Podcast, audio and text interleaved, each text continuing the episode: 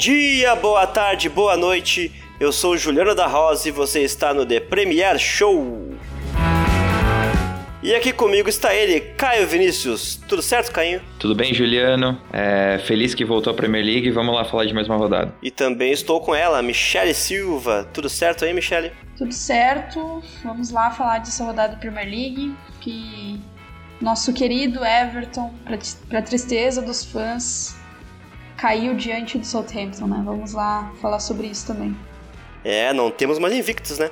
E no episódio de hoje vamos, fa vamos falar sobre isso. O Aston Villa que perdeu 100% de aproveitamento, o empate entre West Ham e City, United e Chelsea, a quebra da ótima sequência do Everton pelo Southampton, a 29 combinação entre Kane e Son e muito mais. Vem junto com a gente! E a rodada começou na sexta-feira. Tivemos um Aston Villa e Leeds, onde o time do Bielsa venceu por 3 a 0 o Aston Villa e acabou com 100%, acabou com o sonho. Foi triste, o Benford inspiradíssimo. E aí, Kai, o que, tu achou desse jogo aí? Como é que o Leeds se comportou nessa partida? Uh, tivemos um primeiro tempo bem disputado, né? Mas depois o Leeds aproveitou as chances e não deu, não deu mais para Aston Villa, né? É isso, Juliano. Foi um jogo bem legal é, Masterclass de Banford, que não é só esforçado, diferentemente do que os meus parceiros de podcast acham. É, é um cara que acrescenta em movimentação demais, e isso é inteligência, não é só esforço.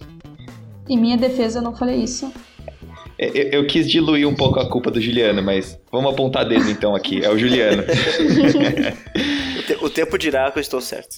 Mas foi, foi um jogo bem legal, né? O primeiro tempo é, muito, muito disputado realmente. É, a gente teve um jogo em que eu acho que ficou claro uma coisa que a gente discutiu em podcasts anteriores e levantando a bola aí, quem não segue a Michelle no Twitter tá perdendo, porque ela sempre fala sobre isso, mas eu acho que hoje custou a defesa do Aston Villa, que afundou demais, uma defesa que se apoia muito em bloqueios e é isso, né? Tem uma hora que essa tática não é, não vai conseguir safar o time.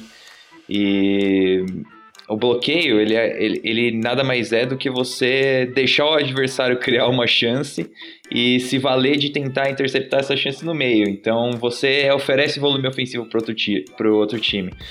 E, bom, é, cada time tem uma forma de jogar. Eu não sei se essa é a forma mais, mais adequada ou menos adequada, mas o Aston Villa se vale muito desses bloqueios e pegou o Bamford muito inspirado. Então, é, é, você vê que a movimentação de corpo dele em todos os três gols do, do Aston Villa. No primeiro foi mais uma movimentação de corrida mesmo, mas no segundo e no terceiro ele se movimenta de uma forma que ele inutiliza os bloqueios da defesa do Aston Villa. Então, é, foi legal de ver o Leeds mantendo uma consistência, porque é um time que antes da Premier League a gente não sabia exatamente o que esperar. É, cê, na verdade, a gente sabia o que esperar, né? Uma intensidade grande, loucura, como a gente falou no guia, mas é, ver que eles começaram forte é interessante e dá um alívio no coração de saber que eles têm uma boa chance de permanecer na elite do futebol, né? Um time tão tradicional, tão grande que é, vinha já muitas temporadas nas sombras da segunda divisão e foi, foram três pontos muito importantes. Até pensando que o Aston Villa é um time que, bom, agora a gente não sabe, né? Porque eles começaram muito bem, mas antes do campeonato a gente pensaria que é um time que disputa com, a, com o Leeds ali é, do décimo até o décimo sexto, talvez, a gente não tem como saber, mas é, então um resultado bom contra um adversário que disputa a mesma categoria. Sim, é, foi um jogo um jogo bem interessante do Leeds, né? É, como o Caio falou, o adversário direto por pretensões, né? Provavelmente vão brigar pelas mesmas coisas do campeonato. Uh, e Michele, uh, o Jim Smith nunca venceu o Bielsa, né? Já temos uma freguesia aí? Sim, com certeza temos, né? É.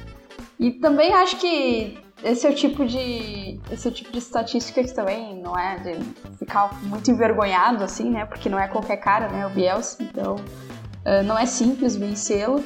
E bom, foi um o, o Caio o Caio resumiu bem, assim, foi um confronto bem equilibrado assim na primeira etapa, na segunda etapa o Leeds já voltou com um gás ainda maior, tanto é que os números da partida refletiram isso na questão de finalizações e de produção ofensiva também. E o Leeds um time organizado, né? Um time que não depois ali do, do primeiro gol do Bamford só foi crescendo na partida, assim, lembrou muito o que, o que fazia antes, né, na temporada passada. E nas anteriores o, o City do Guardiola, né, de pegar e marcar um gol e continuar no mesmo ritmo de, de subir, só, só crescer na partida, né, não, não recuar, não se contentar com 1 a 0 então, isso é algo que é uma marca forte também desse Leeds, né? E aí entra um negócio que eu queria falar sobre o Aston Villa, que era uma preocupação minha, inclusive, e aí a gente vai ver, principalmente pelo que acontecer no decorrer da temporada, nos próximos jogos, que é o que, que o Aston Villa faria quando tomasse um gol, porque só tinha tomado dois do Liverpool, o, o que que... e aí tinha feito sete, né? O que que o Aston Villa faria num jogo em que estivesse perdendo, assim, né, por um 1x0, um 2x0, como que o Aston Villa iria reagir, né? Porque o Aston Villa vinha muito embalado, né? Tava com 100% de aproveitamento e os jogadores com a confiança lá em cima, tu via aí. Até o próprio Barkley é um exemplo disso, que era um cara que no Chelsea não arriscava tanto de fora, e aí começou, chegou na Aston Villa agora fazendo mais isso, né? Chutando mais, inclusive fez um gol importante assim. Uh, então foi. É uma coisa que me deixa meio na dúvida, assim, como que o Aston Villa iria reagir? Nesse jogo contra o Leeds mostrou que reagiu muito mal, assim, né? E essas pontuações sobre a defesa, o Caio mencionou ali que eu falava no Twitter, mas ele mesmo já falou várias vezes aqui no podcast, no Twitter, no Twitter dele também. É uma coisa muito que a gente sempre pontuou sobre a defesa da Aston Villa. É a mesma coisa o Everton. A gente falava do desempenho do Everton, mas tinha um asterisco aí, que era a questão defensiva. E como que isso, essa derrota agora, essa, essa perda desse 100% de aproveitamento, ela vai impactar nos próximos jogos da equipe da Aston Villa, nessa questão da confiança, que me parece ser um pilar desse time. Porque tem um 11 muito. Um 11 bom, assim, eu avalio um 11 muito bom, assim.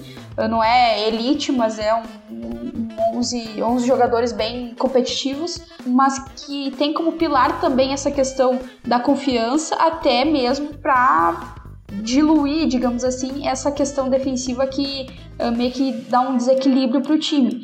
E na minha visão, não é como se os jogadores de defesa do Aston Villa eles tivessem problemas defensivos no que se refere assim, ah, é um jogador, um defensor ruim. Eu não avalio o Minks como um defensor ruim, não acho que seja o caso. O Sá para mim é um, é um defensor ainda melhor que o Minks, mas eu acho que é o caso de treino, de mudar mesmo a estrutura defensiva, as dinâmicas de defesa, as coberturas. E nesse sentido, quem ajuda muito é o Douglas Luiz. Mas ali a gente viu, a defesa recuou muito, e tanto é que o Bamford, ele é um cara que a gente sabe que não é só esforçado, como o Caio falou, ele tem aí seus recursos e ele pode utilizar eles. Só que ele não é um cara que utiliza os recursos com agilidade. Ele não é um atacante muito ágil. E o Aston Villa deu esse tempo para ele usar os recursos que ele tinha. Então isso é muito problemático, né? Acho que o bloqueio ele é um ótimo recurso, como o Klopp falava há umas duas semanas atrás, se não me engano. O bloqueio, ele é bom quando a bola não vai pro gol. E nota-se que os bloqueios do Aston Villa não, não têm sido bons também nesse sentido. E, ele, e o Aston Villa usa muito esses recu esse recurso do bloqueio muito cedo, quando tem ainda outras coisas a explorar, como o próprio bot, enfim. Então, vamos ver como é que esse, essa derrota vai impactar aí na sequência do time, né? É, um dos gols do Benford, ele fez um pivô quase dentro da pequena área, né? Ele conseguiu girar para fazer o gol.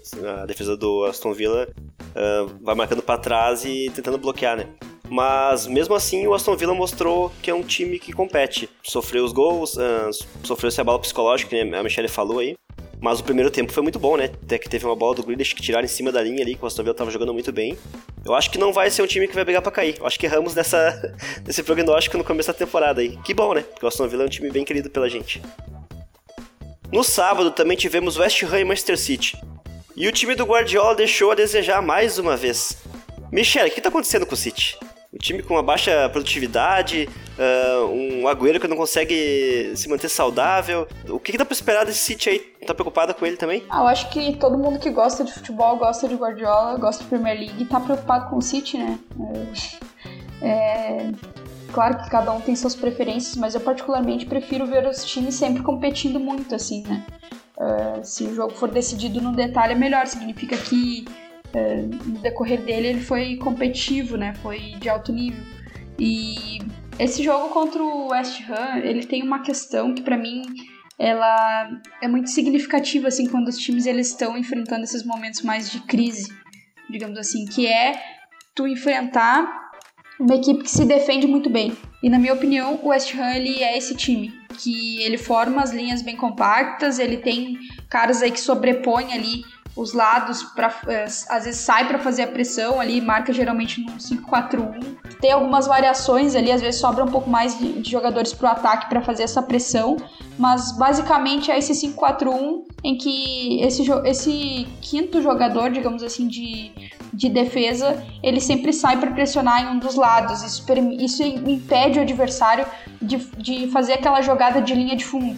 Tanto é que o City passou boa parte do tempo uh, evitando isso, né? Não fazendo muitas essas jogadas de linha de fundo e buscando o jogo mais pelo centro. No segundo tempo fez mais isso, tanto é que o gol do Foden ele sai de uma jogada assim.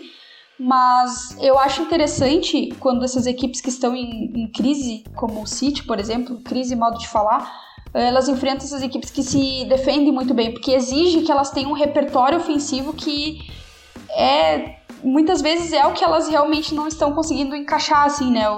É, o caso do City, é o caso do Chelsea agora. Então foi muito interessante ver essa partida assim, justamente para entender, né? O que, que o Agüero poderia oferecer de diferente aí do que o time vinha tentando fazer sem o Jesus, né? E a gente não viu nada muito significativo. A gente sabe que o Agüero é um cara que pode voltar, mas que nem tu falou, ele teve agora uma outra lesão e isso não sei quando que, que ele vai conseguir se estabilizar, voltar e ter uma sequência, no caso. E então isso deixa uma dúvida enorme aí sobre a temporada do City, que sente muita falta do Gabriel Jesus, né? Vou falar isso quantas vezes for preciso. Porque é um cara que faz muita diferença, principalmente no que se refere à pressão para mim é um dos principais pontos que eu não tô vendo acontecer nesse City. É verdade, o City parece que tá fazendo um jogo meio moroso até às vezes, né? O que tu acha que tá acontecendo aí, Caio? Tu acha que o City realmente deu essa caída de desempenho aí, que a gente pensa que é o Michele? Ou tu acha que é normal nesse início de temporada e até que todos os times da, da Premier League ninguém tá conseguindo disparar, né? Tá um campeonato bem equilibrado, né? É, eu acho que tem um pouco de qualidade dos jogadores, que às vezes eles não conseguem colocar um, um 11 em campo com a mesma qualidade que eles tinham no segundo, no, ou no segundo ou no terceiro ano do Guardiola, mas isso eu nem, nem acho que é o fator preponderante. É, é difícil porque o Guardiola ele estabeleceu alguns uns, uns, patamares muito altos de desempenho, né? Então a gente acaba se balizando por às vezes por um campanhas que são vai campanhas unicórnio assim como se fosse. Elas não existem sabe? É, no mundo ideal onde você tem times muito competitivos como a Premier League as campanhas de City e Liverpool dos últimos quatro anos são bem diferentes das campanhas de, dos campeões que vieram antes.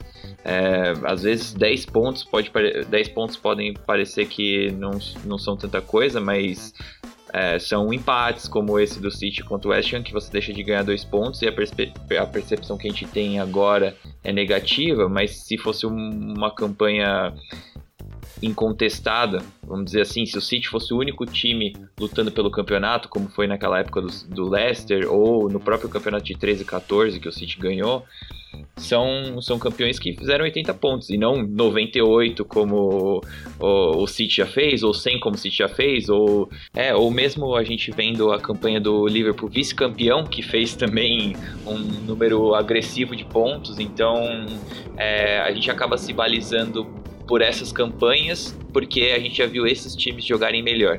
Mas o próprio Liverpool tem derrapado um pouco também nessa temporada, então é, é difícil a gente mensurar o quanto o City está abaixo do que seria o normal.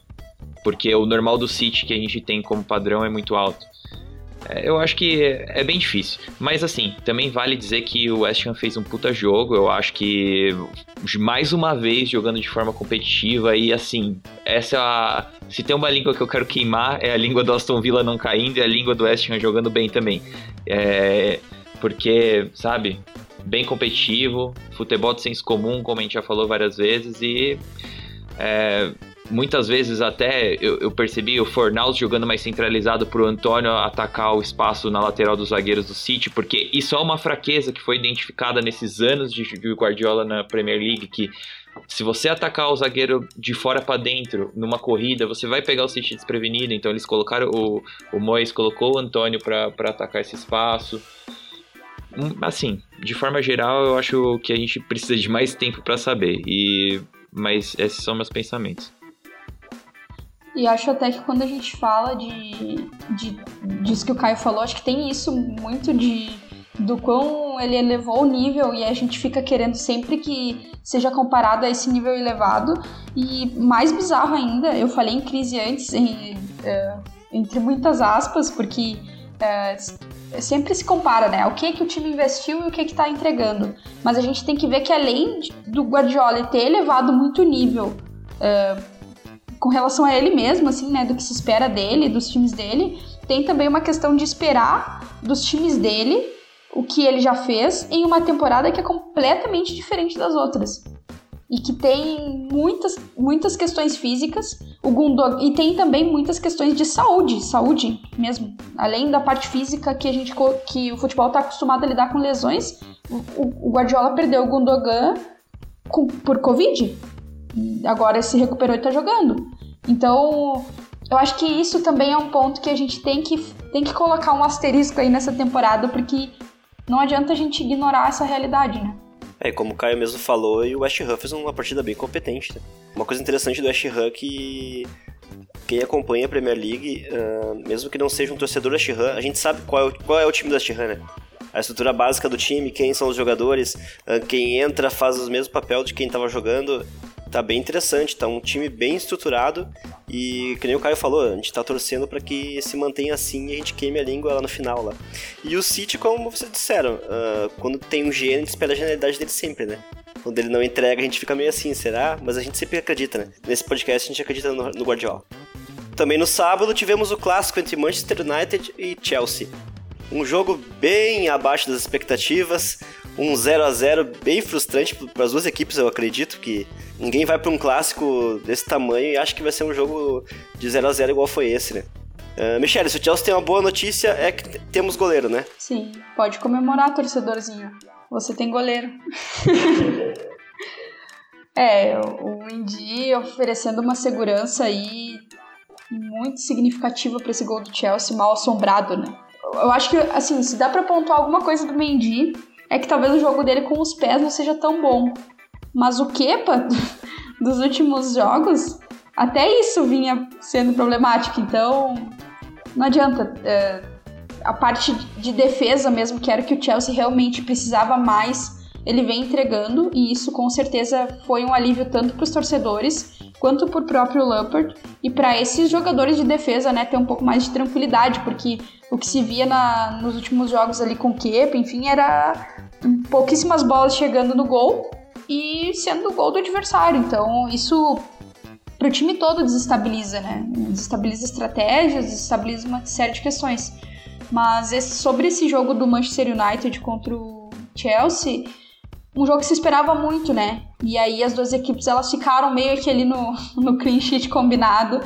E no fim virou quase que. Todo mundo comentou, né? Que o jogo do Flamengo do Inter e do Flamengo no domingo foi talvez um dos melhores jogos aí da, de todas as ligas. E com certeza Inter e Flamengo foi melhor do que um Chelsea, do que esse Chelsea e United que aconteceu no sábado. Muito em função de como foi o jogo, né? Foi um jogo de praticamente as duas defesas meio que se consagrando. Claro que tinha, tem aí um mérito, né? Acredito que os, os zagueiros do United eles foram muito bem nas antecipações, vale destacar isso. Mas teve também a questão de pouca dinâmica ofensiva das duas equipes, né? Poucas, poucas ações ofensivas criativas, enfim, para furar esse bloqueio que as duas equipes imporam uma, uma outra, né? Então, uh, no fim, a gente terminou o jogo ali. Eu fiz uma trilha no Twitter, como eu faço ali nos jogos que eu assisto com mais atenção, mas ficou muito o pessoal comentando o lance do Maguire, né? Então ficou parecendo, deu uma inversão aí o Brasileirão foi para a Premier League, a gente ficou comentando a arbitragem e daí a gente foi comentar de verdade mesmo. Uh, foi Inter e Flamengo no domingo. Sim, foi um jogo muito sem. Como você disse, né? Uh, os ataques parece que estavam sem alternativas, né? Pelo lado do Chelsea, o Thiago Silva muito bem, fez uma partida muito sólida. Uh, o nosso monstro aí parece que veio e vai, e vai ajustar essa zaga do Chelsea. O Mendy, que a gente disse que a gente já falou aqui, uh, salvou o Chelsea em duas bolas, pelo menos, do Rashford, né? Uma cara a cara com ele e outra no segundo tempo, uma bola que, que respingou, que com certeza o Kepa não defenderia se aquela bola fosse com ele no gol. E, mas tivemos um, uma, um movimento de ataque interessante do Chelsea, né, Michele? Talvez interessante, mas não muito bem feito, né? Que foi o Kanté puxando as bolas pro ataque, né? Uh, ele teve muitos erros de passe, uh, falhou bastante nessa transição do, da defesa pro ataque. Muito bem na defesa, mas não conseguiu ligar o ataque, né? É, dá para discutir se o Kanté é o cara ideal para fazer o que ele vinha fazendo, mas é, eu risco dizer assim que se o Kanté tivesse essa qualidade de finalização e de armação de jogo, aí ele seria é, talvez um dos melhores jogadores do mundo, assim, da história, porque daí ele seria 100 de 100, assim, seria todos, perfeito. todas as valências, né? Uh, mas, assim, dá para discutir se o Kanté é esse cara que devia estar tá ali naqueles momentos, né? Se não deveria ser um Mason Mount, por exemplo, que é um cara que a gente sabe que oferece essa qualidade de, de, auxiliar muito na pressão, algo que o Chelsea vem deixando a desejar nesse início de temporada, talvez por essa incorporação dessas novas peças que ainda não tenham bem assimilado o estilo do Lampard. E a gente dá para falar que é o estilo do Lampard porque desde o começo que ele chegou no Chelsea, já no Derby County ele implementava isso. Então, talvez não tenha sido bem incorporada essa questão da pressão e por isso o Chelsea ele não venha conseguindo fazer isso tão bem. Mas foi bem foi bem interessante ver essas movimentações assim do Kanté. Uh, talvez dê para voltar o Kanté a agir assim mais pelo lado direito ali, ter um cara como o Jorginho ou o Kovacic mais centralizado na frente da defesa e o Mount pelo outro lado é uma opção. Uh, mas assim, o que eu tiro desse jogo é que não dá para ficar sem Mason Mount no Chelsea hoje. Talvez tenha que se sacrificar aí algum dos reforços e aí é questão de que faz parte do trabalho do Lampard, né? Não é porque foi reforçado, que gastou muito dinheiro, que vai precisar colocar todo mundo jogar e sei lá, que se dane o resto, não é assim, não avalie que seja assim. Mas eu queria falar uma coisa sobre o United também. Eu achei muito interessante a dupla ali, Fred e McTominay. No fim, no ataque, não foi muito produtivo por essas questões que a gente já conversava. Mas acredito que também por uma baixa aí do, do Daniel James, podia ter entregado um pouquinho mais. Mas achei muito interessante ali a dupla, a dupla de volantes ali, o Fredinho e o McTominay. Acho que deu uma sustentação defensiva muito boa pro United. O Fred é um cara que, que aguenta bem a pressão do adversário, que é um cara que se livra da pressão, consegue dar o passe. E acho que foi o. Eu preciso pontuar isso. Foi uma boa o United ter mantido o Fred. Acho que ele vai ser bem importante para a sequência de, da temporada do time de Solskjaer. É, realmente, na, na rodada da Champions League, que foi antes desse jogo, eles jogaram contra o PSG. E o Fred destacou, destacou muito, né? Acho que tá fazendo um bom papel ali e essa dupla funcionou muito bem de novo. E pelo lado do Chelsea, o Lampard teve seu primeiro 0 a 0 na, nessa passagem pelo Chelsea, né? Pela, na Premier League. Tinha tido um 0x0 contra o Sevilha na Champions League também. Então são dois jogos aí de clean sheet, né? Reclamavam muito da defesa. O Chelsea passou dois jogos sem tomar gols, já é um, alguma coisa. Tem que equilibrar agora o ataque, né? No domingo, o líder Everton foi enfrentar o Southampton e foi surpreendido tomando um 2 a 0 Michele, esse time já tinha incomodado o Chelsea naquele 3 a 3 fora de casa e agora venceu o líder Everton. Uh, o Southampton vai incomodar nessa temporada, hein? Nunca duvide de um time que se recuperou depois do 9 a 0 é isso que eu tenho para dizer. Não, olha, assim, brincadeiras à parte, acho que sim, o Southampton ele tá aí, ele veio para subir um pouco mais o nível do que ele fez na última temporada, se não me engano ficou em décimo, agora tá em sétimo. Uh, é um time que é bastante competitivo. So, Ralph Hasenhuttl não abre mão das suas ideias, é um cara muito fiel ao seu, ao seu, à sua identidade do seu jogo, assim, né? É um cara que tem essa questão da pressão alta, de pressionar com muitos jogadores, pressão numerosa na região da bola.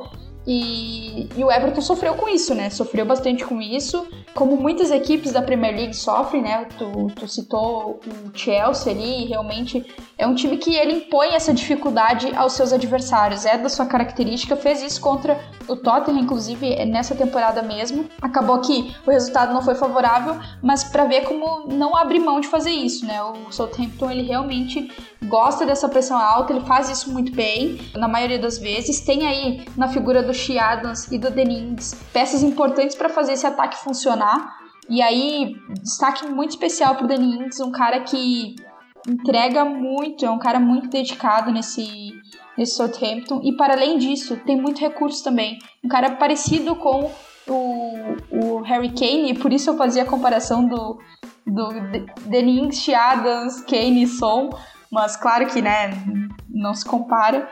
Mas, assim, o Denings é um cara muito parecido no que se refere a sair da área, ter o jogo em volta da área, aí buscar a bola às vezes no meio campo, e aí aparecer também para finalizar. Ele cansou de fazer isso na temporada passada com o Redmond. Uh, e nessa ele tem aí o Chiadas participando bastante, essas combinações entre os dois acontecendo muito bem. E se o pessoal vê aí os últimos jogos, vira e mexe tem assistência do Wings, gol do Adams, assistência do Adams, gol do, do Wings. Então, é, tá sendo muito interessante ver essa dupla funcionando no, no ataque Southampton. E eu vou destacar também o Oriol Romeu, um cara que tá chutando mais de fora da área, tá sendo importante. Então, além do Ward Prowse também chegando aí, também se movimentando muito nesse meio campo do Southampton, tem também o Oriol Romeu chegando um pouco mais à frente, finalizando um pouco mais. E, na minha opinião, assim, tá um time muito legal de ver. Não à toa que desbancou aí uh, uma das, um dos melhores inícios do Everton, né? O Everton de Ancelotti que vinha muito bem. Mas vale destacar também que o Everton ele não tinha aí o, o Richarlison, né? Um cara que possivelmente atacaria as costas dessa linha mais alta do Southampton. E para piorar, perdeu o Lucas Digne expulso também nessa, partida. Sim, o Everton veio com, com o Godfrey na lateral, o Coleman tá lesionado, né? Um, o Sigurdsson no meio campo no lugar do André Gomes e o Obi no lugar do Richardson. E o time não conseguiu desempenhar muito bem, né? Uh, Caio, tu acha que o Everton mostra que tem um belo time, mas talvez não tenha um elenco tão forte assim para se manter lá em cima? Uh, eu não sei. Na verdade, eu não, eu não acho que o elenco do Everton é assim. Deixa eu me corrigir. Eu acho que o elenco, o elenco do Everton não é no nível de um Big Six. É, isso eu acho, mas eu não acho que é isso que é o mais preocupante para a campanha do Everton na, na temporada. Eu acho que a defesa do Everton é o mais preocupante para a temporada. Principalmente a facilidade com que o Southampton teve de combinar as bolas entre a defesa e a volância do Everton me deixou um pouco assustado, porque a gente fala muito de usar o sistema de pressão como forma de criar o Liverpool faz isso, o Southampton faz isso, mas existe uma, uma diferença basal entre os dois. Que o Liverpool escolhe deixar três jogadores numa linha front, de frente e assim que ele forçar o turnover, ele procura aproveitar o talento é, excepcional de Firmino, Mané, Salah ou outro jogador que estiver jogando na linha de frente. Então, já o Southampton é, procura quando recupera, quando recupera a bola, procura muito um lançamento nos canais ali do, do, do half space, ou combinar entre os, os, os alas, né? São alas bem tradicionais, e, o, e os laterais.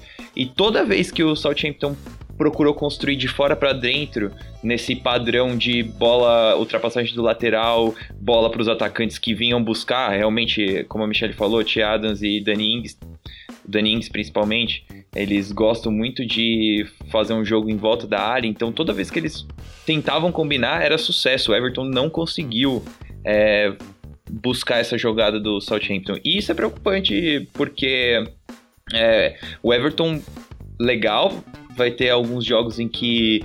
Alguns, vários jogos em que eles vão poder botar. É, é ditar o, o ritmo do jogo, em que eles vão poder usar a trinca de meio campo deles para trabalhar a jogada e, e tentar empurrar o time adversário por uma fase defensiva, mas vão ter jogos em que eles vão ser expostos, sabe? Jogos em que eles vão precisar trabalhar a fase defensiva deles. E o jogo contra o Southampton foi um exemplo claro de ineficiência ali da zaga ou, ou algumas coisas que precisam ser corrigidas. Agora, é, a dúvida fica se isso é um problema de material humano ou se isso é um problema de treinador. Agora, quando a gente tá falando que o treinador do Everton é o Carlo Ancelotti, que é um cara que é referência para vários outros treinadores no mundo, em, em, linha de quatro, sabe? Fez outros trabalhos muito competentes na carreira. Muito competentes é até pouco, né, para falar dos trabalhos dele, mas assim, é, é, cabe a gente entender, sabe? Eu acho que passar da temporada a gente vai entender melhor.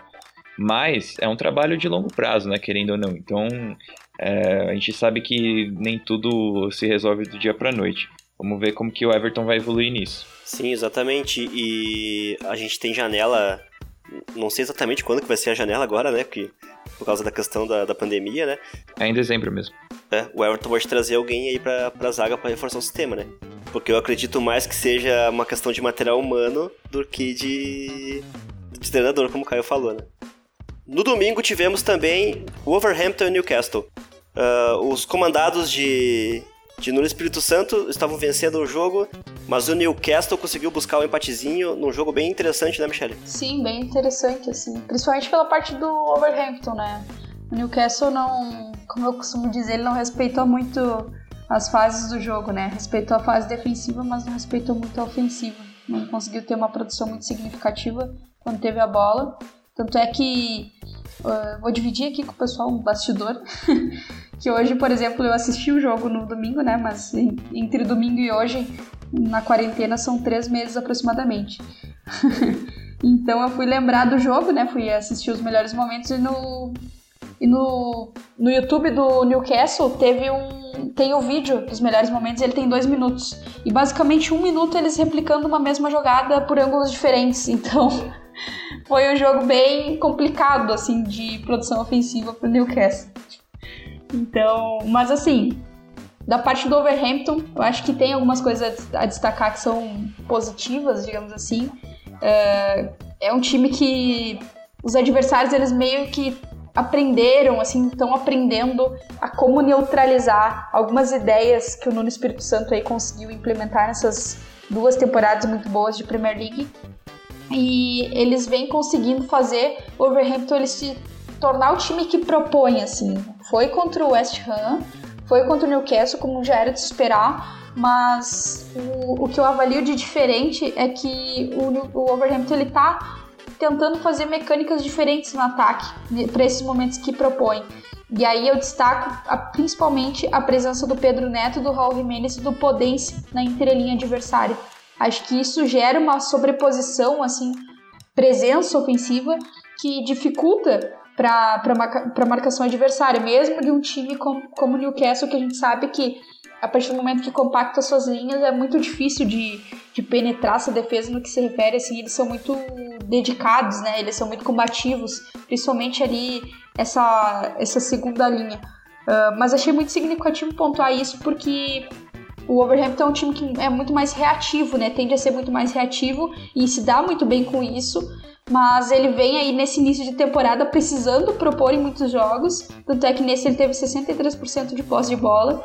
E eu, eu notei nessa presença na entrelinha adversária uma arma que o Nuno pensou para esses jogos e acredito que venha funcionando bem, até pelo desempenho desses três jogadores que eu citei o Podense com muito poder de desequilíbrio, o Pedro Neto também, o Real Jimenez um cara com recurso, um cara com finalização.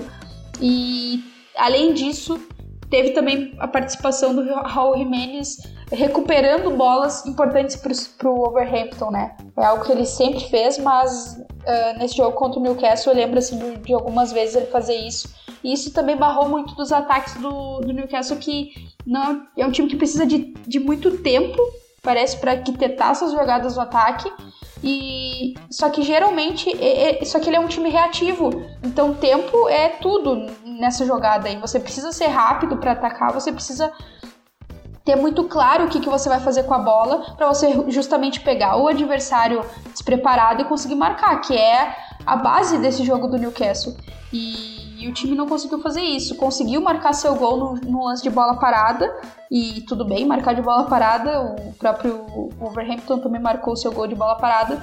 Mas para mim, numa falha do Rui Patrício na hora de colocar a barreira. Porque a bola pegou bem no canto e fez a curva por fora da barreira e ele não, não conseguiu alcançar. Para mim, ali era onde a barreira tinha que estar. Então, assim, não querendo desmerecer o empate que o Newcastle conseguiu, mas a produção do time no jogo foi bem abaixo do que eu esperava, assim.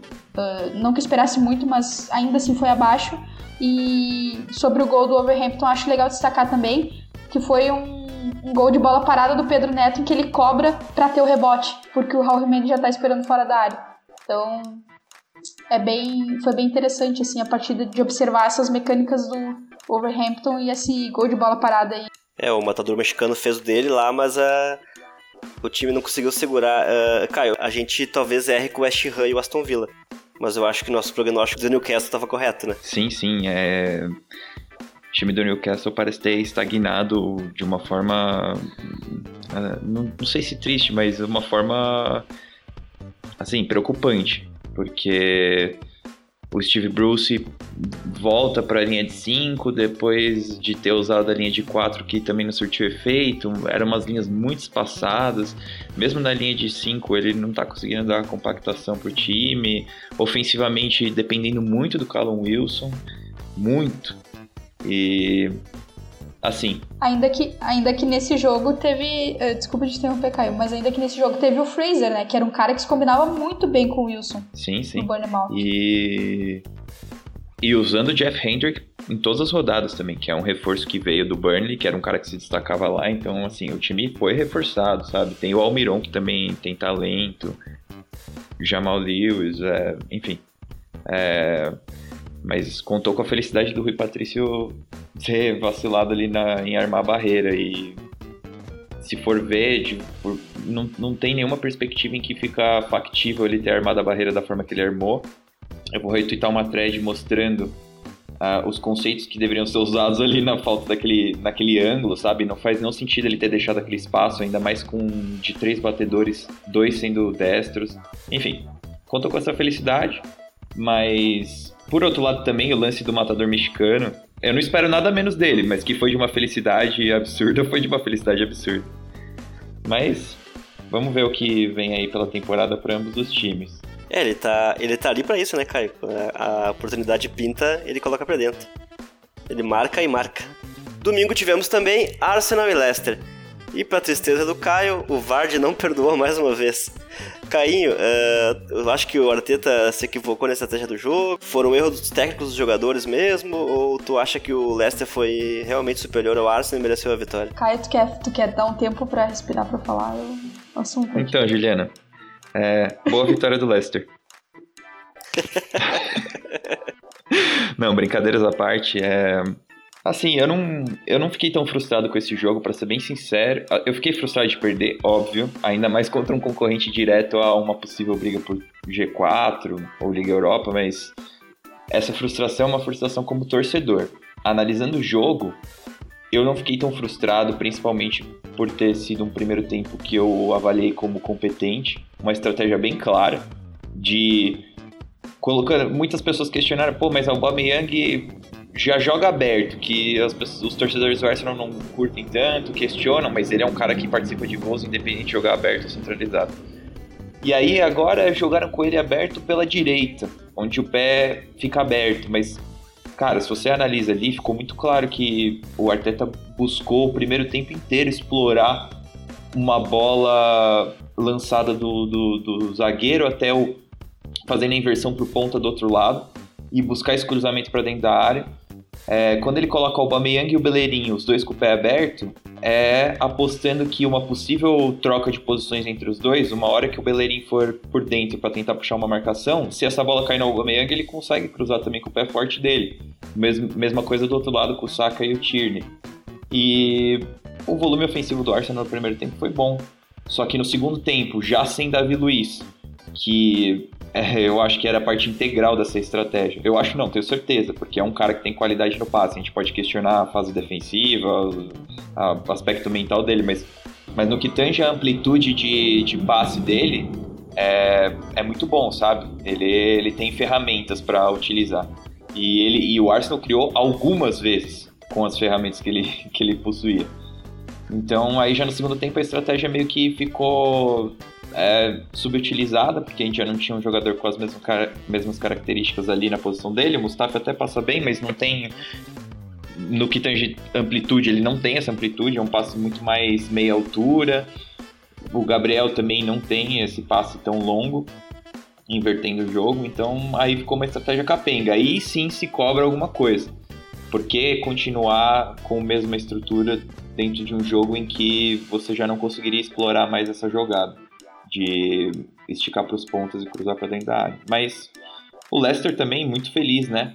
Eu acho que a gente consegue traçar vários paralelos entre esse jogo Leicester e Arsenal e Leicester e City, porque dois jogos em que o Leicester fechou a casinha em 5-4-1 e tentava explorar o centroavante na velocidade, ou o Barnes também na velocidade. E no segundo tempo conseguiu, porque o Vardy é um cara que, puta, ele é muito dominante, né? Com a idade que ele tem, ele é muito dominante. E ele odeia o Arsenal, né, cara? É, é, eu não sei se o pessoal sabe, mas depois do ano em que ele foi campeão com o Leicester, o Arsene Wenger foi trazer, foi buscar ele no Leicester, né? E pagou e ia pagar a multa dele. Ele só não veio pro Arsenal porque ele não quis realmente. Ele não, ele falou não vou sair do Leicester, porque ele tinha uma multa, se não me engano, de 20 milhões, alguma coisa na casa dos 20 milhões e o Arsenal ia pagar, mas enfim, eu acho que também, novamente, o Leicester foi competente, soube se defender. É, e a gente tem que entender o processo, entender a perspectiva do Arsenal, entender o processo, entender o trabalho que o Arteta fez até agora e olhar para o futuro. E o Brandon Rodgers muito bem nas substituições, né, Michelle? Com certeza, até o Caio é um cara que falava desse jogador anteriormente também, um cara vindo da Roma, né? O Under, não vou arriscar falar o primeiro nome dele. mas é um cara que ele, cara, ele tem muito isso de ser uh, dessa velocidade, dessa coisa que que o Leicester gosta, né? Que o Leicester do, do Rodgers ele explora muito. E, e, e, nessa jogada ali foi, foi bem isso, né? Ele explorou velocidade no espaço e do outro lado tinha um cara veloz também. Uh, eu acho que talvez uh, os, dois, os dois técnicos eles foram com estratégias muito bem traçadas, assim. O Rodgers para tentar se segurar até que ele tivesse uh, tempo hábil para colocar seu melhor jogador, que é o Vardy, e o, e o Arteta com essa estratégia dessa bola mais esticada, principalmente vindo do Davi Luiz, acho que o Caio resumiu perfeitamente. E que foi minada essa estratégia, na minha opinião, um por um certo nervosismo do Arsenal em alguns domínios no ataque. E, dois por perder o Davi Luiz lesionado, né? Então. E falta de efetividade na frente do gol também, né? Que o Lacazette perde um, um gol feito, feito, feito, feito, feito. Passado o momento de desabafo.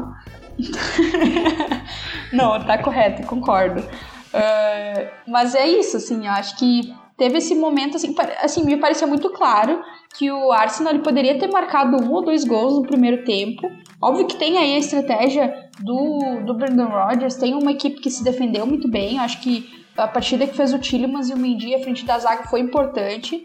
O Fofaná, um cara que entrou muito bem nesse time do, do Leicester, nem parece que ele recém chegou, mas me parece que se tivesse um pouquinho mais de calma, se tivesse um pouquinho mais de tranquilidade em, em acertar coisas básicas, porque eu sei que o Caio não gosta muito do Lacazette, mas é, ele é um cara que ele, a gente sabe que ele tem qualidade. Então, ele, ele poderia ter matado essas bolas assim que chegaram para ele. Mas, enfim, eu acho que faltou um pouco dessa tranquilidade.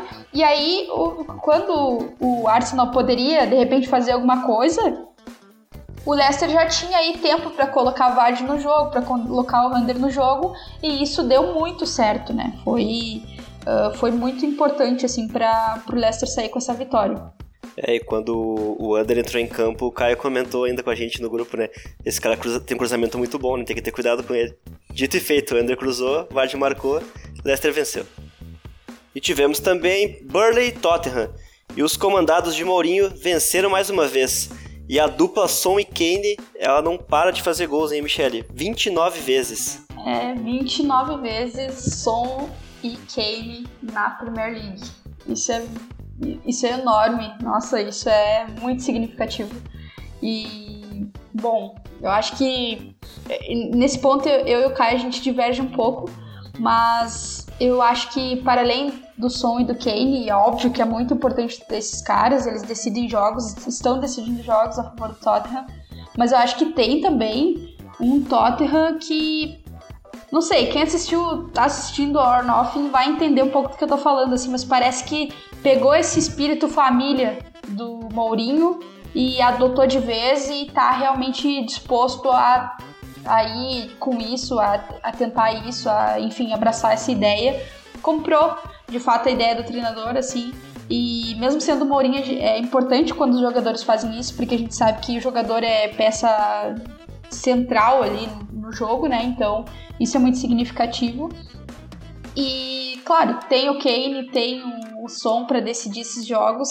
E é aquilo que eu falava anteriormente, contra uma equipe que se defende muito bem, que vem de cara esses resultados, uma equipe que é muito bem treinada pelo Shandai, tem o seu 4-4-2 ali muito compacto, muito bem estruturado para não deixar nada passar. Daí, se tem a bola, aciona o Wood ou o Birds no pivô, e aí tem o cara sempre solto ali para finalizar. Tem o McNeil para ajudar nessa, nesses passes um pouquinho de, de, um pouquinho mais de qualidade, digamos assim. E então foi um jogo difícil para o Tottenham, tanto é que o placar foi mínimo aí, né, 1 a 0. Um, uh, um lance de, de cabeça para cabeça aí do Kane pro som. Mas é isso, assim, acho que o, o que eu ia falar do Tottenham é, me parece ser um time que tá aí tendo. A gente tá vendo a cara, sabe? Tá vendo a cara desse time do Tottenham. Tem a qualidade do Kane, tem a qualidade do som, mas tu já nota, por exemplo, o Rodberg é um cara que chegou e já tá jogando. Tipo, é óbvio, ele já jogava a Premier League, mas ele.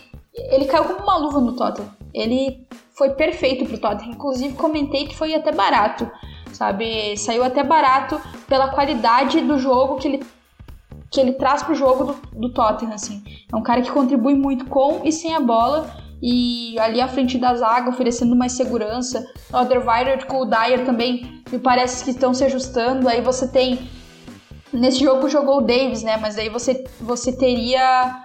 Você teria o Reguilhon, que é um reforço também que também encaixou muito bem uh, dentro do Tottenham. Então, do outro lado tem o Doherty, que também é um cara que entrega muito no ataque, vai começar a entregar em breve também.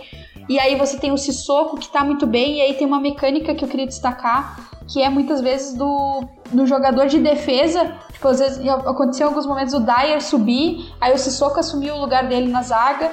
E então o time vai fazendo essas rotações, essas trocas.